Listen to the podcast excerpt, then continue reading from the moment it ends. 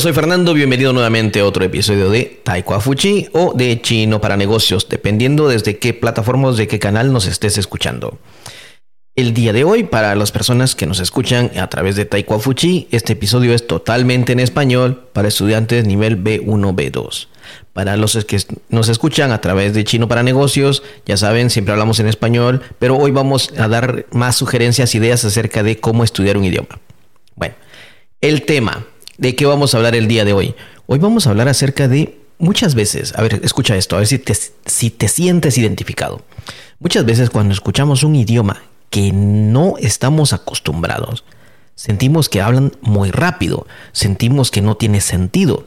Y cuando lo empezamos a estudiar, tenemos a, tendemos a compararlo con nuestro propio idioma, tanto en estructura, en gramática, pronunciación y demás cuestiones lógicas que para nosotros son lógicas. Bueno, esto nos pasa a todos en cualquier idioma. Voy a romper el primer tabú. A mí, eh, por ejemplo, mis estudiantes de español me dicen, eh, Fernando, ¿por qué los hispanohablantes hablan muy rápido? No entiendo lo que hablan. Yo les pregunto, ¿en serio hablamos rápido? Sí, escucho algo y no, no entiendo, hablan muy rápido. Es que español es un idioma que se habla muy rápido. Los latinos hablan muy rápido.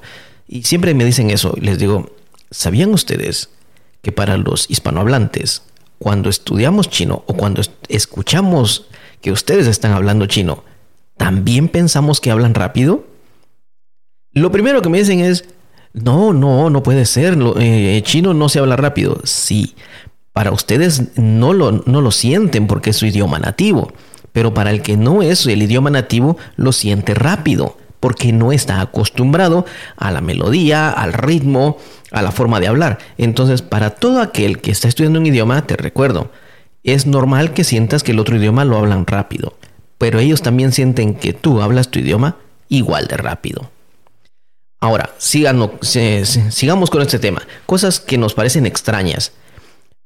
A veces me dicen eh, problemas de acento, que no están acostumbrados a escuchar un acento o alguna pronunciación. Veamos. Por ejemplo, me ponen el caso de inglés. A veces me dicen mis estudiantes que en Latinoamérica no hablan muy bien inglés o en España no hablan muy bien inglés, eh, no entienden el inglés que, que, se hablan en nuestras tierras y por eso ellos quieren estudiar español. Cuando me voy, por, cuando hablo con latinos o españoles, me dicen lo mismo. Los asiáticos no hablan muy bien inglés. En verdad, eh, tienen un pésimo inglés, una mala pronunciación. Y de ambos lados, tanto latino, tanto hispanohablantes como chinohablantes, todos hacen a veces ciertos chistes o ciertas em, mímicas o parodias acerca de cómo hablamos, por ejemplo, inglés. Y, les he dicho a ambos lados, por ejemplo, voy a poner el caso de mis estudiantes, pero se lo he dicho a ambos lados. ¿Sabían ustedes de que también para nosotros, ustedes también hablan mal inglés? O así como ustedes piensan que nosotros hablamos mal inglés, ¿saben por qué es eso? Porque no es nuestro idioma nativo. Estamos empezando a comparar cómo otra persona que inglés tampoco es idioma lo pronuncia, cuando yo, que mi idioma tampoco es inglés, no lo pronuncio como un nativo. Por mucho que alguien me diga, es que Fernando estás equivocado, yo lo he estudiado muy bien, yo tengo muy buena pronunciación, siempre arrastramos un poco de nuestro acento local a nuestro acento latino.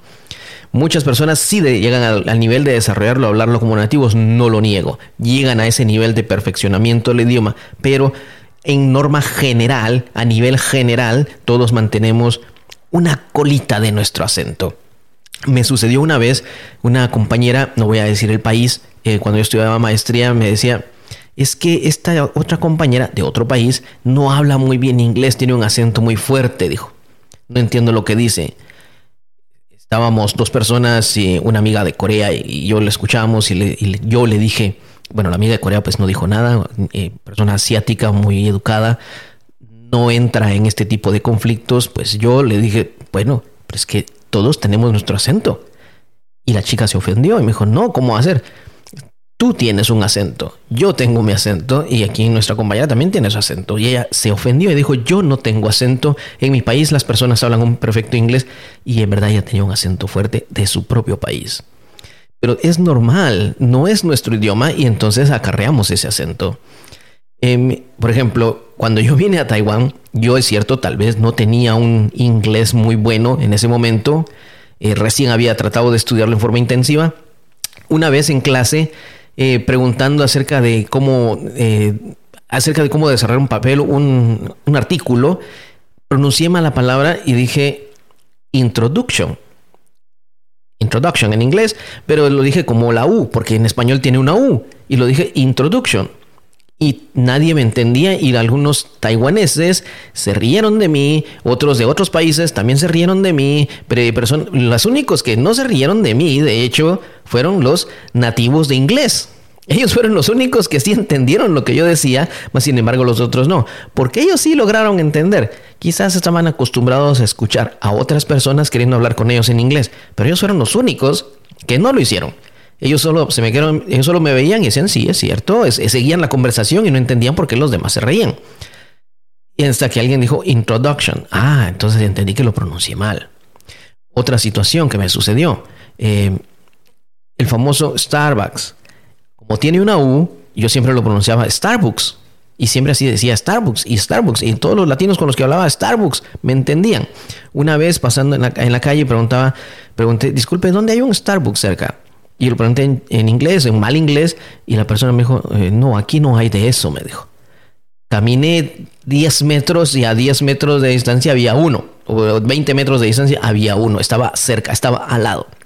Pero como lo pronuncié mal, no dije Starbucks, lo pronuncié con U, Starbucks, entonces no me entendieron. Y aquí viene el acento, por ejemplo. Por ejemplo, le digo, eh, los latinos tendremos a pronunciar una R muy fuerte en nuestras palabras tanto españoles, cuando digo latinos me refiero a españoles y latinoamericanos. Tenemos a pronunciar una R muy fuerte, en algunos países la tienen más fuerte que otros. en España, por ejemplo, ponen la E adelante de una palabra que empieza con S en inglés. Por ejemplo, en vez de decir Spain, dicen Spain, pero es parte del, del acento local. En mi acento, recuerda, yo mencionaba la U directo, Starbucks, y lo mencionaba de esta forma. Y en diferentes formas. Por ejemplo, en, Taiwán, las personas cuando hablan, les dije ustedes, en su propio idioma, también tienen la tendencia a terminar las palabras con un la, ne, e, o. Y, todas esas expresiones que son muy taiwanesas. Y así tienden a pronunciar las palabras. Entonces, eh, la idea es, como no estamos acostumbrados a escuchar otro acento, pensamos hablan mal pero no nos ponemos a pensar que tenemos nuestro propio acento que para otras personas también puede sonar mal. Cuando yo, hablo inglés, cuando yo hablaba inglés con otros latinos que hablaban igual que yo, o tal vez un poco mejor que yo, hablaban igual que yo, pues nos lográbamos comunicar. Estábamos acostumbrados a nuestro propio acento, lo escuchábamos ya tan normal que no nos parecía extraño. Pero cuando hablábamos con otras personas que tampoco inglés era su, idioma nativo y tenían que usar este idioma para comunicarse con nosotros, entonces ya se escuchaba la diferencia de acentos que traemos cada uno arrastrado de nuestro propio idioma.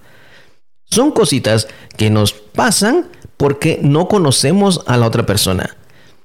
Ah, te puedo mencionar más ejemplos, pero eh, con esto del idioma creo que con esto es suficiente porque muchas personas sí se quejan de esto, lo escucho mucho de que las personas hablan mal, no hablamos mal, hablamos lo que podemos con nuestro idioma. Recuerda, esa es la base que tenemos. Esa es la base que tenemos. Por ejemplo, en chino no tienen el sonido R. Bueno, en algunas regiones de China sí lo tienen, pero normalmente la R no la tienen. Entonces les, les es difícil pronunciarlo y lo pronuncian entre una R o L. Más o menos se oye así el sonido. En Japón tampoco la tienen fuerte, entonces les es un poco más difícil. Tienen la R la R, pero no la R, el sonido. En Corea no existe la F, el sonido de la F no existe. Entonces les es difícil ese sonido. Y entonces, en lugar de decir que no hablan bien, ¿por qué no te pones a pensar? ¿O por qué no nos ponemos a pensar? Nosotros no tenemos una diferencia entre el sonido ch, entre el sonido ch, entre el sonido sh, y, y y, entonces nos cuesta diferenciarlos cuando alguien nos está hablando. No sabemos si alguien nos dice, este, llego tarde o yo lo sé. Para nosotros va a sonar igual. Entonces, tenemos que aprender a diferenciar, o no a diferenciar, tenemos que aprender a aceptar las diferencias que arrastramos en nuestro propio idioma. No veamos cómo se equivocan, veamos que ellos son un reflejo de nosotros. Los mismos errores que ellos cometen los vamos a cometer nosotros. Tendremos a pronunciar el otro idioma siguiendo nuestra gramática y, es el, y esa es nuestra base de comparación. Entonces, al estudiar el idioma, recuerda, entra con los entra con la mente abierta a aceptar algo nuevo que tal vez en tu idioma o en, no tenga lógica. Si vas a estudiar español, recuerda, en chino tal vez la lógica no es igual y no va a tener sentido. Si vas a estudiar chino, tal vez lo que estudia en español esa lógica tampoco tiene sentido, pero esa es la lógica propia del idioma y tenemos que empezar a aceptarla tal y como es. Es algo diferente y por lo y por lo mismo que es diferente, esa es la belleza de estudiar un idioma porque te lleva a tu cerebro a funcionar de forma diferente y aceptar las cosas de forma diferente. Y eso, créeme, te beneficia porque a la hora de enfrentar un problema en una empresa, a la hora de enfrentar un problema que tienes que resolver en un proyecto o algo personal, una tarea personal, te ayuda a poder analizarlo de diferentes formas sabiendo que todo puede llevar a un mismo resultado. Ese es mi análisis, es lo que quiero compartir acerca de esto de las pronunciaciones de un idioma, las diferencias culturales entre un idioma y otro, y cómo eso nos puede ayudar a seguir mejorando y conocernos mejor y llevarnos mejor también unos con otros, que en estas épocas actuales es lo que más urge, aceptarnos que somos diferentes y llevarnos bien unos con otros. Espero que este episodio te haya gustado. Puedes compartirlo con alguien, dejarnos algún mensaje, será un gusto saludarte, saber que nos escuchas. Eh, personas nos han dicho que nos escuchan desde Argentina, incluso taiwaneses viviendo fuera de Taiwán nos escuchan también en nuestros episodios en chino y en español.